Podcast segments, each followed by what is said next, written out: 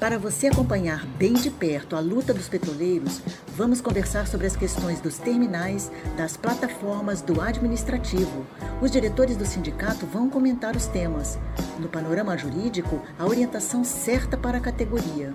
Fique conosco a partir de agora no Giro Semanal do Sindipetro RJ. Olá, ouvintes e internautas, estamos aqui começando mais um programa Giro Semanal, dessa vez repercutindo as notícias que foram publicadas no site do sindicato, sindipetro.org.br, entre os dias 22 e 26 de fevereiro. Estamos aqui para os comentários, recebendo a presença dos diretores Clayton Colfi. Tudo bem, Clayton? Como vai? Tudo bem. Estamos aí para comentar as notícias da nossa luta e do nosso movimento. E também com a diretora Natália Russo. Tudo bem, Natália? Como vai? Bom dia, boa tarde, boa noite. não sei que horas os nossos ouvintes aí estão ouvindo aí a nossa mensagem. Estamos juntos aí para comentar essa semana que muita coisa aconteceu, né, Rosa?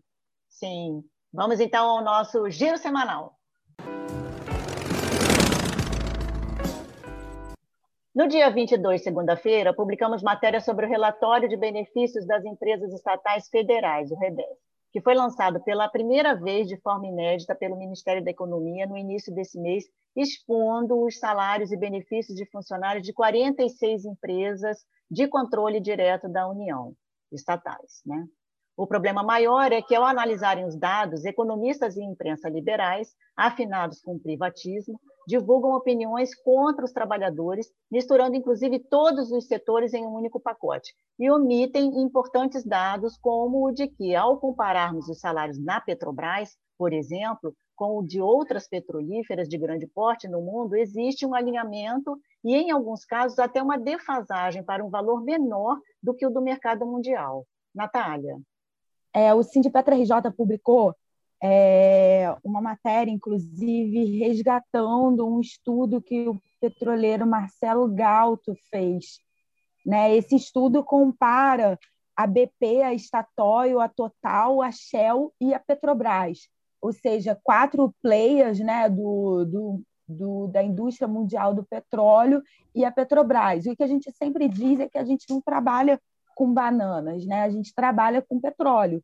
Petróleo, né, é uma das maiores riquezas do mundo, né? É uma indústria que é, que tem uma, uma concorrência forte, né? Então, portanto, é, é, manter os cérebros né, da empresa, é, ter bons benefícios, remunerar de acordo com o que é essa indústria, que é uma das indústrias mais lucrativas do mundo, é, não é uma coisa é, pouco razoável, né? tem muita coerência. E quando você compara é, esses salários, né, o custo com os empregados, ele analisou né, o, o, o número de empregados, o total dos empregados, os custos dos empregados é, em relação à receita operacional no ano, e analisou a porcentagem do custo do empregado em relação à receita operacional.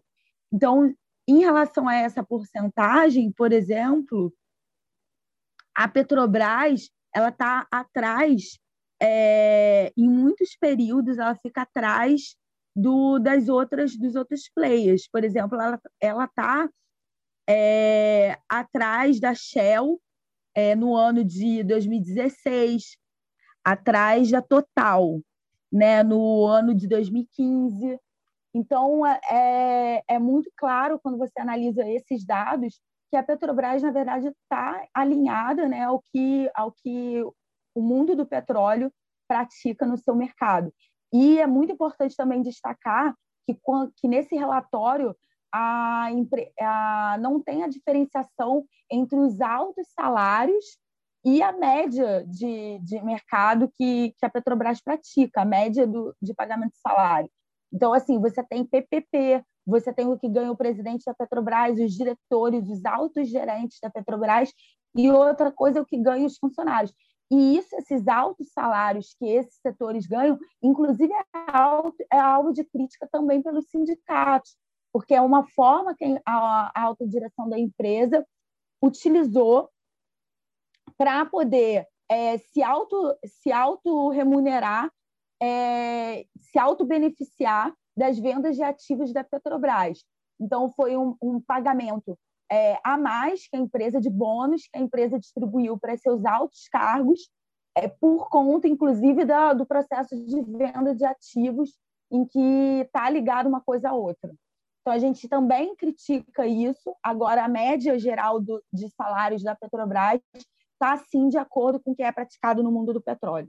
Eu queria reforçar que o DIESE, né, que é o Departamento Intersindical Estatística, Estudo Socioeconômico ligado ao movimento sindical, o salário mínimo do Brasil hoje, para cumprir o preceito constitucional que está na Constituição, teria que ser de R$ 5.403.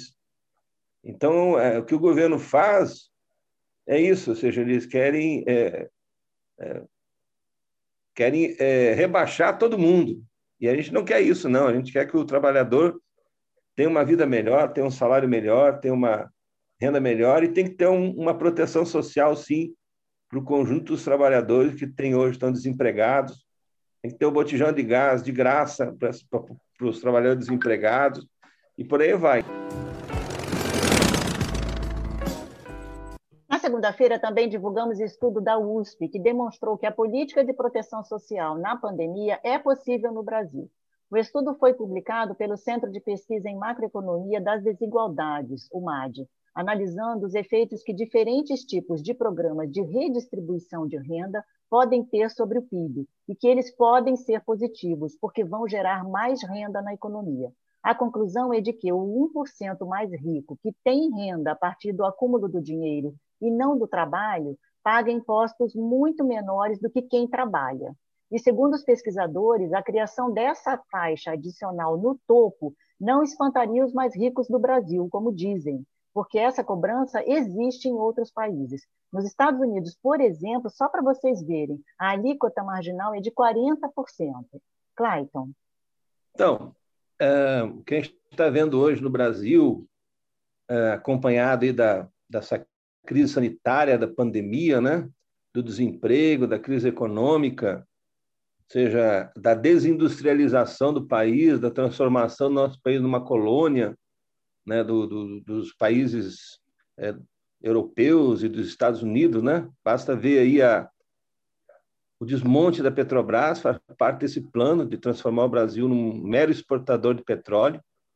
E isso não é só com petróleo, com os alimentos, né? O preço dos alimentos também tem a ver com isso. Então, hoje, o que a gente vê é que a população, é, os trabalhadores, mesmo os que têm até um salário um pouquinho melhor né, que o salário mínimo, estão sofrendo aí com, com, com a alta dos preços. Né? E tem condições, sim, de taxar as grandes fortunas no Brasil. Né? E, além das grandes fortunas, eu acho que é importante ressaltar é, o debate que faz a, auditoria cidadã da dívida pública, né? Você tem quase metade do orçamento da União, da riqueza que a gente produz, para remunerar os banqueiros. Então, dinheiro tem, e muito. Só que vai, não vai para o bolso do trabalhador, não vai para a população mais atingidas, né? Esse auxílio emergencial aí do, Bolsonaro é vergonhoso, tem condições sim de, de atender a população, desde que a gente ataque as grandes fortunas, né? Basta ver que em toda essa crise aí do que teve da pandemia, aumentou a concentração de renda no Brasil e no mundo. Então, isso é importante ressaltar. Então, é uma necessidade hoje taxar as grandes fortunas, é, fazer uma auditoria da dívida pública, deixar de remeter tanta grana para os banqueiros né? e fazer o debate. Então é isso, tem que taxar as grandes fortunas, tem que parar de pagar essa dívida externa, tem que fazer uma auditoria na dívida pública e tirar o lucro dos, das, dos banqueiros, das grandes empresas é, que sugam a gente e o trabalhador sempre leva o prejuízo. Basta ver o que aconteceu aí com a Ford, né? Todos os governos deram concessões para a montadora, para a Ford como montadora, e ela simplesmente foi embora do Brasil, deixou mais desempregado, mais é, é, gente com, na, na rua da amargura, como se fala, né? Então, acho que é isso mesmo. essa é uma luta nossa aí para melhorar o nível de vida da, da classe trabalhadora.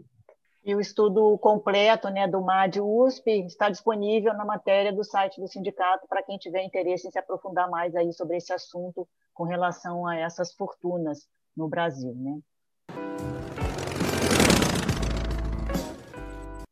Na segunda-feira também noticiamos que a FNP solicitou a suspensão de todos os descontos de passivos da ANS. Em reunião, a Petrobras se comprometeu a devolver no contra-cheque da quinta, dia 25, 40% dos descontos efetuados em relação ao saldo devedor do benefício farmácia. Os outros 60% foram estornados no pagamento do dia 10 de fevereiro. E foi lembrado que a partir do dia 1 de março, na segunda-feira, haverá o um reajuste de 12,5% sobre o custeio da ANS Grande Risco, que remete ao índice de variação do custo médico hospitalar, o VCNH, conforme a cláusula do ACT 2020-2022. Segundo os representantes da empresa na reunião, a cobrança do saldo devedor do BF está suspensa e próximos descontos só serão feitos mediante comunicados com antecedência num prazo regulamentar mínimo de 30 dias para implantação. Na terça-feira, dia 23, publicamos recomendações importantes sobre a Covid-19 para quem foi contaminado ou foi contactante em plataformas, principalmente nas P74 e P75, que registraram surto da doença. Desde o início da pandemia, o sindicato tem pedido insistentemente à empresa a redução do efetivo para evitar um desastre sanitário, além das recomendações protocolares contra o coronavírus. Natália. Então, Rosa, é muito preocupante mesmo a situação das plataformas. É, a gente tem recebido é, uma série de denúncias em que a empresa não está cumprindo todas as medidas necessárias, ela está ignorando, inclusive, os ofícios que o sindicato vem enviando, é, cobrando. Né? O sindicato já enviou três ofícios sobre essa situação. Fizemos uma denúncia no MPT e na Anvisa, e a Petrobras tenta se eximir de qualquer responsabilidade. A gente teve, infelizmente, a morte de uma terceirizada na, na 75. Estamos tentando entrar em contato com ela, com a família, prestar nossas, nossas condolências aí a, a, por conta de toda essa situação. E é realmente muito preocupante, né? Porque a empresa não está descendo todos os contactantes. O que, que acontece, né? Quando você tem é, pessoas do mesmo turno, né? e todo mundo na mesma área, se a, se a empresa descer todos os contactantes, ela tem que parar a produção. Então, para não parar a produção, ela não está descendo todos os contactantes das plataformas. Então, assim, é algo é, muito arriscado. O certo seria a empresa descer, né, fazer a testagem a bordo, que ela não estava fazendo, a gente teve que fazer toda uma pressão, né, e fazer a denúncia para que fosse parasse os embarques e a empresa fizesse a testagem a bordo. Então foi feita a testagem de todos. Ao identificar os positivos, você deveria descer os positivos e os contactantes, porque tem a questão da janela e a gente não sabe, dependendo do, do quando a pessoa é, se contaminou com o Covid, não tem como ter certeza se o teste é, deu certo ou não deu, né? Porque tem uma janela aí de cinco dias, pelo menos, para ter a garantia de que o teste vai pegar a pessoa contaminada por Covid.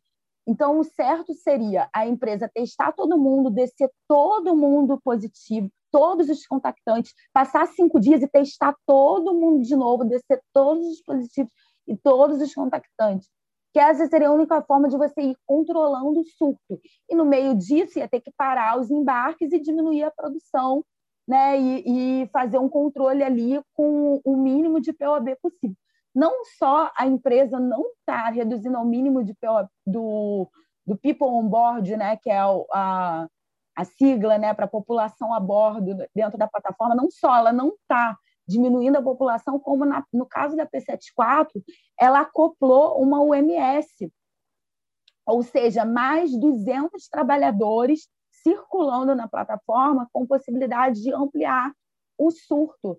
Então, no caso da P75, está tendo obras de engenharia, que dá mais ou menos umas 15 pessoas a mais, não é tanto, mas é um, mais, uma, mais uma quantidade desnecessária de pessoas circulando a bordo. Não tem porquê, obras de engenharia podem ser postergadas, né? a não ser que seja algo urgente, emergencial, não tem por que você colocar essas pessoas a bordo e aumentar o risco de contaminação da plataforma. A situação do Covid está muito alarmante.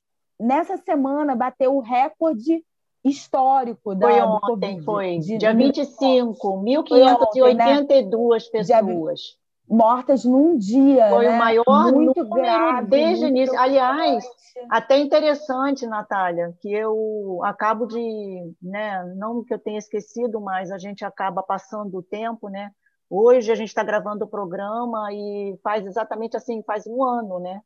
Um ano que o Brasil tomou né, conhecimento de coronavírus tinha chegado aqui e a gente vê que só aumenta, né? Quer dizer, a gente teve no dia 25, como você lembrou, esse, o maior número de casos em 24 horas, de 1.582, e já passam aí, né? Tu até falou 240, a gente já está aí com 250, né? Já estamos aí com mais de 250 mil óbitos.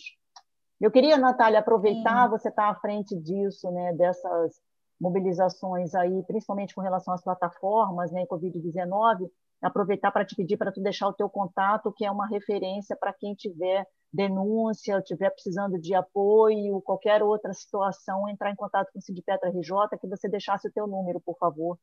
Sim, posso deixar. Quem quiser anotar aí é 96921, né? 969630 858. Aí pode ligar, a gente está aí à disposição, a gente também está orientando os trabalhadores a fazer a CAT, alguns trabalhadores já fizeram, a gente não sabe as sequelas que podem vir a ter em relação ao coronavírus, então garantir que, que o Covid-19 seja considerado um acidente de trabalho é uma garantia importante de direito para agora, é, porque você, considerando acidente de trabalho, você tem direito a todos os depósitos de FGTS, dependendo da quantidade de dias que você tiver que ficar afastado, isso é importante, porque você pode perder esses depósitos, é, e também a garantia de um ano de estabilidade.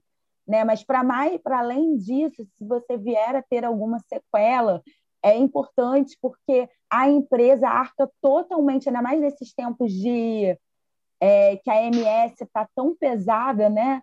E que aumentou muito os valores a serem pagos da MS, é importante porque, é, no caso de acidentes de trabalho, a empresa é obrigada a arcar com todos os custos. Então, não entra no cálculo do custeio dos 60-40, que hoje está na MS. Então, assim, são vários motivos para a gente, sim, ressaltar a importância dos trabalhadores fazerem sua CAT, quem reconhece se é acidente de trabalho ou não não é a Petrobras. A Petrobras está tentando se eximir dessa responsabilidade, mas não é ela quem diz. Quem diz é o INSS e o sindicato. A Petrobras faz a CAT, que não tem feito, né, tem subnotificado, mas o sindicato também tem a possibilidade de fazer a CAT. E a gente tem feito através da nossa médica do trabalho, doutora Lilian, é, que tem feito esse serviço aí para a gente. Então, é importante que as pessoas entrem em contato com o sindicato, para a gente botar em contato com a doutora Lilian, para que seja emitida a CAT e a gente busque o reconhecimento da CAT no INSS. E aí, a partir do momento que a gente reconhecer a CAT no INSS, é, vai ter aí a garantia dos direitos é, relacionados ao que cobre a, o fato de ser um acidente de trabalho. E é importante ressaltar também que o MPT e a Secretaria do Trabalho estão do lado do sindicato no caso do reconhecimento do acidente de trabalho quando tem surto na plataforma. Porque o que, que eles dizem? Se você, se uma pessoa adquire Covid trabalhando numa plataforma e a, plata, que ela, a pessoa fica durante 14 dias embarcado, ou seja, é, e aquela plataforma está em surto, ou vários casos numa mesma plataforma, é, é, é mais nítido o nexo causal, a relação entre o Covid e o trabalho, o local de trabalho. Então, é isso que geralmente empaca na, na questão do reconhecimento do acidente de trabalho no caso do Covid. E aí é importante que as pessoas coloquem que para gente, para a gente criar, inclusive, essa jurisprudência ao nosso favor, que no caso de surto de Covid, é, é sim acidente de trabalho. Então, a gente está aí nessa luta por esse direito. Na terça-feira, também noticiamos que o subprocurador-geral do Ministério Público, Lucas Furtado, através de medida cautelar, pediu ao Tribunal de Contas da União que impeça a mudança na presidência da Petrobras determinada por Bolsonaro. No dia 19, sexta-feira passada, Bolsonaro determinou a saída de Castelo Branco e indicou o general Silva Iduna. Houve queda brusca de ações da empresa nas bolsas de valores e o Conselho de Administração vai marcar a assembleia para ratificar o nome do general. E a Petrobras ainda passou a ser um dos principais, né, depois disso tudo, mantida aí na onda dos noticiários da grande imprensa. Natália. Então, a primeira coisa que a gente precisa desmistificar e falar contra essa imprensa que, que vem tentando é, derrubar a, a imagem da Petrobras é que não existe interferência estatal numa empresa que é estatal. Isso, isso é por si só um contrassenso. A Petrobras é uma empresa estatal, então, por bem, o, o Estado brasileiro com, tem o total direito de colocar a Petrobras, isso está inclusive no estatuto da empresa, na lei de criação da Petrobras, quando a Petrobras foi criada em 1953, isso está lá na lei de criação da Petrobras. A Petrobras ela existe para servir ao abastecimento nacional, para é, garantir a sustentação de uma política energética no país, soberana. Então, assim, a primeira coisa assim, é que está totalmente errado a crítica por esse viés, né, é, por parte da grande imprensa e que vem tentando, é, de, de alguma forma, dizer que a Petrobras não tem que ter uma política de preços a serviço do povo brasileiro. Outra coisa que as pessoas vêm comparando né? até alguns artigos de jornal vêm comparando o que era a política de preços no governo Dilma, nos governos do PT, que não necessariamente é a política de preços que a gente defende. O que, que a gente defende?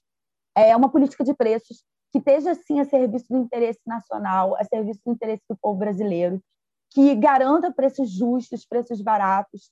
A gente não pode deixar a Petrobras refém da especulação internacional, ou seja, com ações na Bolsa de Nova York, porque isso faz com que a empresa tenha que arcar com uma especulação e uma é, por parte das, das grandes concorrentes estrangeiras da Petrobras, que obviamente querem é, derrubar aí a, no, a, a nossa empresa, a Petrobras.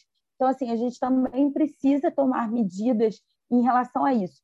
E o que o Bolsonaro fez, é, ao retirar o Castelo Branco, né, é, não, na prática não tem que é, nos colocar assim a, a, a favor do que ele está fazendo necessariamente, porque colocar o general Costelino também nos preocupa.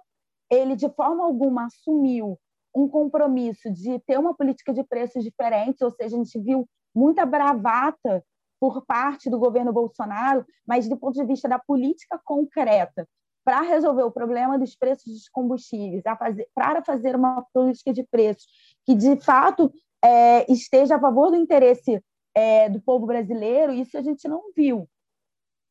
Porque o que, que seria isso? Seria simplesmente acabar com preços de paridade de importação, que é, na verdade, um absurdo. A Petrobras, apesar da gente produzir no Brasil, dos salários serem, serem em real, né, da gente ter toda uma, uma ter 13 refinarias espalhadas em todo o território nacional, toda uma logística nacional e o brasileiro ganhar em real, por que, que a gente tem que fazer um, um combustível e derivado dolarizado? E mais do que isso, por que, que a gente tem que fazer é, com que o brasileiro que tem uma produção nacional é, pague pelo mesmo preço de um, um, empresas que importam o petróleo? porque é mais do que a, a paridade internacional que está colocado hoje, com, é, é a paridade com a importação. Então, você adiciona os, os, o que seria o valor do combustível a nível internacional, mais os custos de frete e os custos de importação. Então, assim, é um verdadeiro absurdo. É uma forma, simplesmente, de deixar as nossas refinarias ociosas, as nossas refinarias já trabalharam com mais de 94% de capacidade. Hoje elas trabalham com 70% de capacidade, então deixa as nossas refinarias ociosas, abre o mercado para as importadoras estrangeiras e obriga a Petrobras a fazer um preço compatível para que essas importadoras estrangeiras consigam competir com o preço da Petrobras, isso sempre desfavorecendo a população brasileira, que é obrigada a pagar custos mais caros, que não teria a menor necessidade, porque felizmente a gente tem a Petrobras. Então, assim, o que a gente está faz fazendo, é, o que o governo está fazendo é um verdadeiro absurdo, e a mudança do Castelo Branco é bem-vinda, sim. Nós, do movimento petroleiro, sempre defendemos que o Castelo Branco tem que sair porque ele está aplicando um, um uma política de desmonte, de privatização desenfreada, de altas remunerações para a cúpula, enquanto corte de direitos para os funcionários. Então, sim, ele tem que sair. Agora, a nomeação do general Asmir não está demonstrando até agora que é uma mudança para melhor, em que há uma, uma, uma, um compromisso de, primeiramente, parar o desmonte e a privatização da Petrobras, porque essa é a única forma de garantir que a Petrobras é, cumpra a sua função social. Então, se vê muita bravata que a Petrobras tem que cumprir sua função social, mas a única forma de garantir isso é parar imediatamente o desmonte e a privatização da Petrobras, e isso até agora ninguém falou sobre isso. É, dois, parar, acabar com o PPI. O preço de paridade de importação é um, um roubo e uma sabotagem com o povo brasileiro, uma sabotagem com a Petrobras, um roubo é, em relação ao nosso país. E três, tirar a Petrobras da Bolsa de Nova York. Chega da gente ficar refém da especulação internacional. A gente precisa ter uma Petrobras soberana que não esteja refém do grande, dos grandes é, especuladores internacionais. Então, aí precisamos lutar pela reestatização da Petrobras, reestatização da BR Distribuidora, que é uma empresa que sem ela, a gente não vai conseguir colocar os preços a, a, de forma justa para a população. Então, é importantíssimo também esses processos de reestatização. Então, não nos parece, infelizmente, que o governo Bolsonaro, alinhado aí com o Guedes, que está implementando a privatização da Eletrobras, dos Correios, e favorecendo o BTG Pactual, que é o banco ligado ao Guedes, não me parece que ele tem, sim, que, é, que tem um, um, um compromisso com essa agenda aí mais é, de defesa aí dos interesses nacionais e do povo brasileiro. Na quarta-feira, dia 24, publicamos que, sem precisar gerir o estoque regulador, a Associação Brasileira dos Importadores de Combustíveis, ABICOM, depende do comportamento da Petrobras no setor até para ganhar dinheiro no mercado brasileiro. Vai aí de encontro ao último comentário da Natália. É que a Petrobras avisou que não irá atender aos 100% da demanda de diesel para os meses de março e abril desse ano. E a ABCOM tem o apoio da ANP, a Agência Nacional de Petróleo. Apesar de saber que a Petrobras tem capacidade de atender a demanda total do mercado nacional sozinha, o diretor Saboia aproveitou para exaltar a privatização das refinarias. Aspas.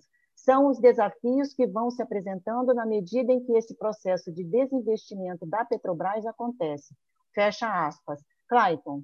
Esse tema aí é, do refino Inclusive, teve uma greve agora, recentemente, é, na Bahia, contra a venda da refinaria, né?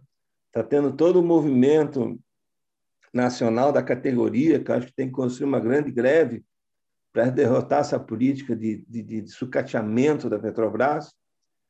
Mas todo o problema aí que eu vejo assim, em relação ao tema dos combustíveis, o diesel, é, que a gente tem visto, né? É, é que no último período se intensificou muito, ou seja, houve uma, uma baixa na, na produção do refino e uma alta na importação de, de, de, de combustíveis, né? de, de combustível, diesel, gasolina e outros, é, numa política claramente de sucateamento, de justificar uma privatização da Petrobras, dizer que a gente não tem condição de, abastecer o mercado interno e etc. Ou seja, vai na lógica privativista né? Eh, do governo, ou seja, do desmonte do setor público, e que, como a Natália falou antes, né, essa paridade dos preços internacionais, isso é um escândalo no Brasil. A gente produz o petróleo aqui e refina a custo muito inferior aos custos internacionais. Então, a gente teria condições tranquilas né, de abastecer o mercado um valor bem menor, né? inclusive fazer uma, uma política de preços com conteúdo social, né? É, inclusive garantir também gás de cozinha e outros derivados para os empregados, para a população que, que, tá, que tem uma renda baixa, etc. Né? Dado é isso, esse é o grande debate em relação a esses temas, né?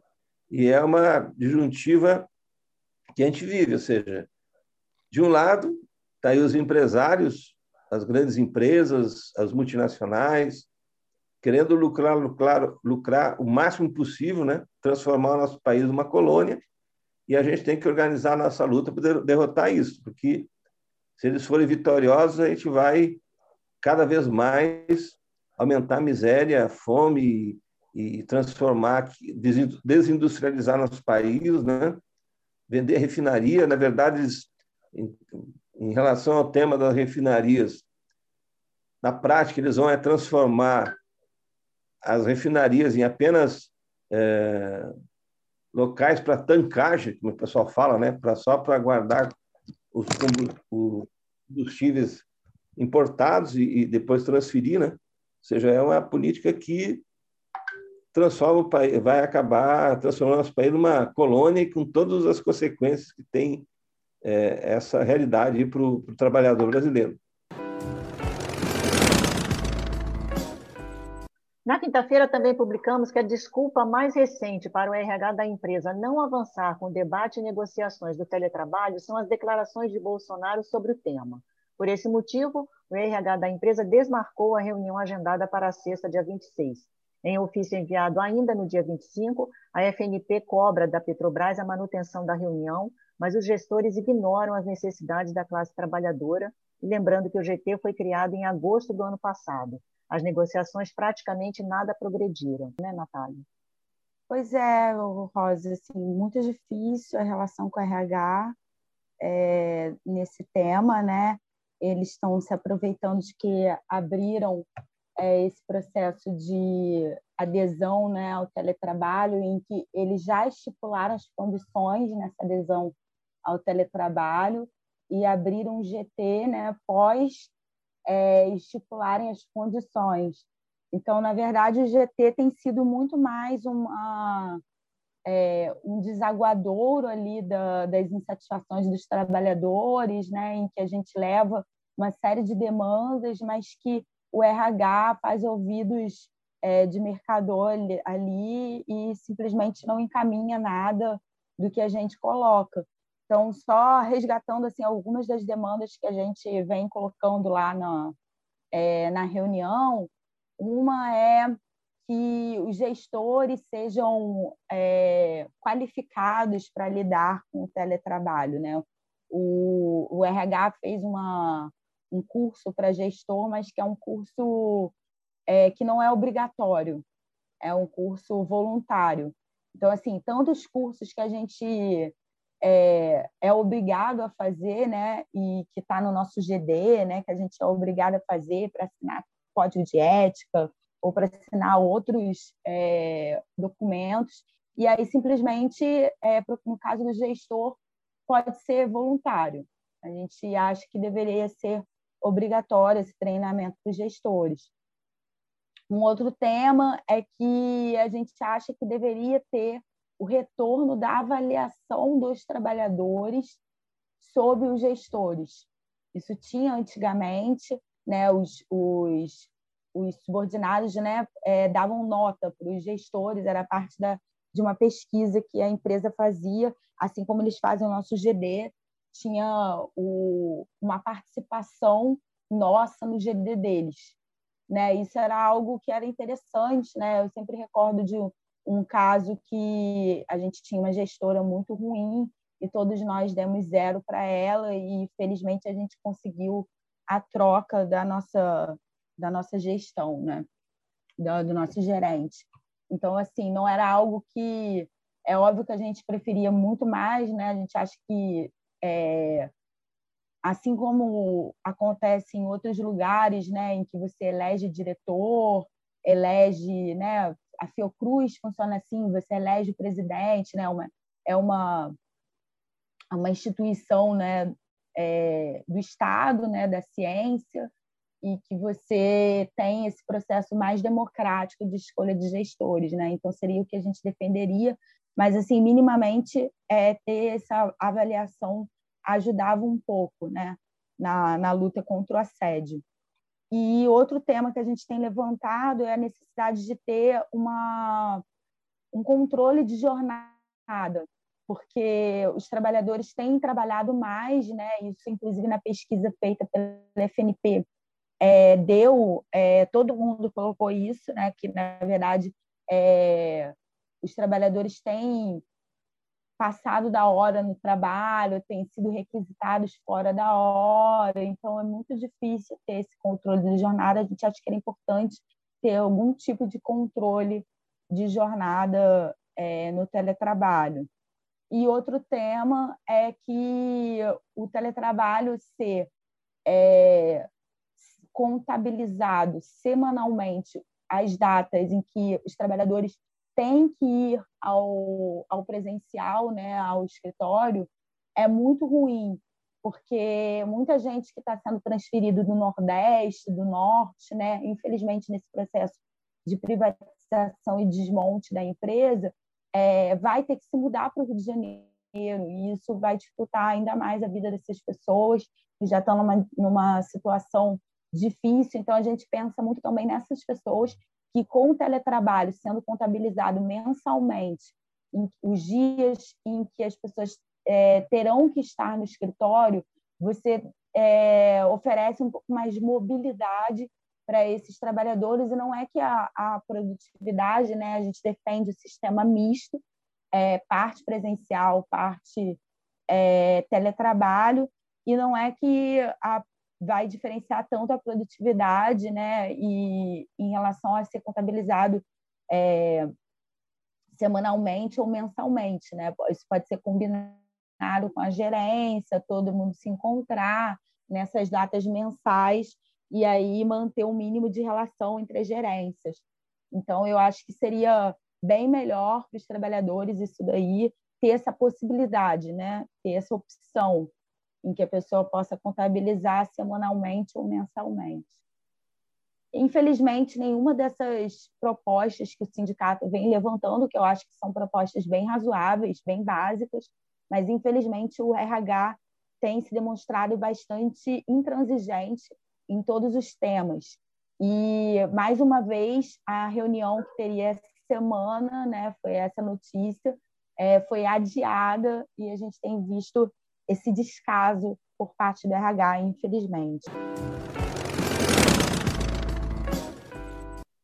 Nessa semana, divulgamos o resultado da apuração das eleições para a nova direção 2021-2023 no Sindipetra RJ. E a chapa 1, Fortalecer o Sindipetro, venceu em primeiro turno com 1.142 votos, 65% do total de votantes, contra 338 votos da chapa 3 e 274 votos da chapa 2. Foram registrados nove votos nulos e sete em branco. Fiquem ligados aí que vai ser organizada uma posse, uma cerimônia virtual, logicamente, mas a gente vai estar noticiando ainda essa semana que vem para vocês estarem aí participando do evento.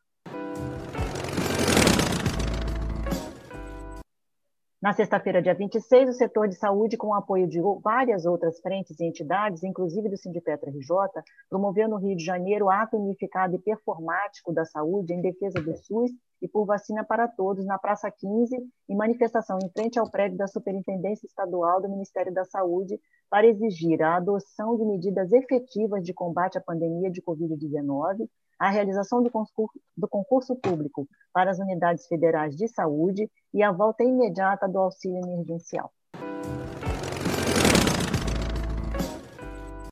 Estamos então chegando ao final do programa e vamos então nos despedir dos participantes de hoje, né, que estiveram aqui comentando essas matérias publicadas no site do sindicato. Clayton Kofi, por favor.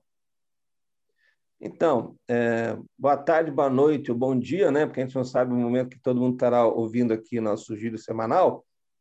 Eu quero reforçar, além do que já foi colocado aí nos vários temas, a importância de a gente organizar a nossa mobilização, a greve nacional petroleira em todas as bases, para derrotar essa política de entrega, de privatização, de venda das refinarias, que acho que é uma questão fundamental a categoria petroleira se levantar de norte a sul desse país para defender eh, a soberania do país, para defender eh, a Petrobras 100% estatal, o retorno do controle da, do petróleo pelo nosso país e não a serviço dos acionistas, a serviço da população, para que a gente tenha um gás de cozinha a preço social, que a gente garanta é, combustíveis, diesel a um preço social, de acordo com o custo da produção que a gente tem aqui no Brasil e não alinhados com o mercado internacional, e é, para não deixar que o nosso país se transforme numa colônia dos Estados Unidos e dos países europeus. Então, fica o recado aí, é importante a gente levantar a nossa mobilização, a nossa luta aí, e chamar a população para estar junto nessa, na defesa aí do nosso patrimônio, na defesa das nossas riquezas e por uma vida melhor e também por vacina para todo mundo, né, que é muito importante. A gente tem a crise pandêmica aí, é um conjunto aí de reivindicações que a gente precisa se mobilizar para que, de fato, aconteça isso, que a gente possa é, melhorar o nosso nível de vida, acabar com essa crise sanitária, né, com vacina para todo mundo. Fica o recado, então, aí, para que a gente se some nessa luta. Tá ótimo, Clayton. Muito obrigada aí pela sua participação. Queria então passar agora para a despedida da diretora Natália Russo, já aproveitando aqui, né, que dia 8 de março está chegando e teremos inúmeras atividades pertinentes ao Dia Internacional da Mulher. Queria, Natália, que você já desse aí uma prévia do que, que a gente pode estar tá esperando aí das atividades do sindicato, juntamente também não só do sindicato, mas também junto com outras entidades aí, outras frentes aí, para a gente poder comemorar bem bacana essa semana. É, então, a gente está organizando as atividades do Dia Internacional das Mulheres, é, o 8 de março, Mulheres na Luta pela Vida, esse é o eixo aí do, do nosso 8 de março desse ano. É, vamos estar tá levantando é, algumas bandeiras como Fora Bolsonaro, vacina para toda a população e auxílio emergencial já. A, as mulheres entenderam, né? Mais de 60 organizações já assinaram um manifesto. É, depois eu acho que a gente tem que ver é, de publicar também um manifesto no site do Sindicato RJ, para que as pessoas possam também, né, da nossa categoria, se é, fazer parte também desse manifesto é, o que, que a gente tem visto né, enquanto mulheres? Uma crise da saúde pública muito grande que atinge principalmente as mulheres, que são é, a maioria da, das trabalhadoras na área da saúde. Né? É, quando a gente olha todo o pessoal que trabalha na saúde pública e que tem sido linha de frente do combate ao coronavírus. Então, quanto é importante a gente garantir a vacinação por conta disso. A gente tem visto também um crescimento da violência doméstica, né, com mais pessoas ficando em casa, toda essa situação de insegurança que a gente está vivendo, mais de 30% sem um trabalho é, das pessoas, sem um trabalho é, de subocupadas, né, que se chama dentro do, da classificação do IBGE.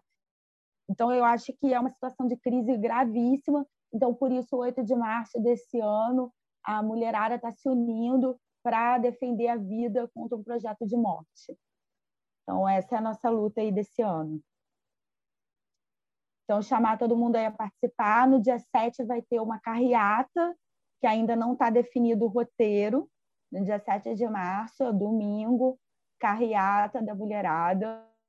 É, mas que os homens também são bem-vindos né, para engrossar o nosso movimento.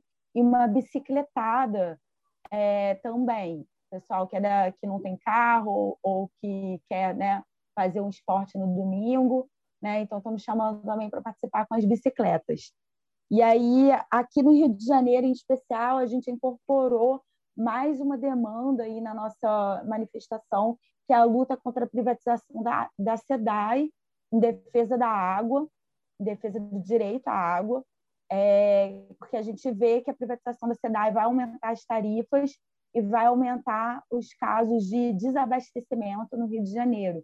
Então, a gente acha que isso vai afetar também a vida das mulheres trabalhadoras, principalmente das comunidades, porque se a gente é, vai um pouco atrás, né, antes do, dos processos de investimento em defesa da água, a gente vê que eram as mulheres que carregavam os baldes de água para conseguir cozinhar, para conseguir lavar as roupas, né, que eram até as lavadeiras, né, no, como eram chamadas, e a gente não quer que essa situação é, volte a acontecer no Rio de Janeiro, esse retrocesso todo. Né? Então, precisamos lutar também contra a privatização da SEDAI. Está marcado para o dia 30 de abril o, o, a finalização do processo de privatização. Então, até lá, a gente vai fazer ato agora no dia 7 de março, junto com a mulherada, e vamos fazer um ato também no dia 22 de março, o pessoal pode anotar na agenda também, que é o Dia Mundial da Água. Então, é um dia que não vai só ter ato aqui no Rio contra a privatização da cidade, mas já tem ato no Brasil todo e no mundo inteiro em defesa do direito à água, que é um, o direito à vida, que é um, um, um bem que não, nem deveria ser pensado em ser privatizado, né? Sim. Deixa então, estou despedida aí dos ouvintes, por favor. É isso, gente. Muita força aí para gente. É, não está fácil, né? Ah, os ataques são muitos, né? É, a gente está vendo aí o número de mortes crescendo, não tem vacina, então se a gente não lutar, é, vai assim vai demorar bastante para ter vacina para todo mundo. A gente vai ter que realmente, de alguma forma, encontrar formas de nos mobilizar para a gente lutar, defender a vida da população brasileira, né, dos nossos amigos, dos nossos familiares. Eu acho que é, não tem muito jeito, né? Eu acho que esse ano a gente vai ter que fazer muito isso. Tá ótimo. É, luta pela vida, né? Juntando tudo é isso aí. Então, me despeço de vocês, agradeço a audiência, agradeço a participação aqui dos diretores do Sindipetra RJ, Clayton Colfi e Natália Russo. Deixo um abraço a todos, peço que compartilhem. O programa está disponível no site do sindicato, na Rádio Petroleira, www.sindipeto.org.br e também em outras plataformas como Spotify. Um abraço a todos e até o próximo. Os temas que mais repercutiram na Semana dos Petroleiros você acompanha aqui no Giro Semanal do Sindipetra RJ, uma nova edição todas as sextas. Ouça e compartilhe.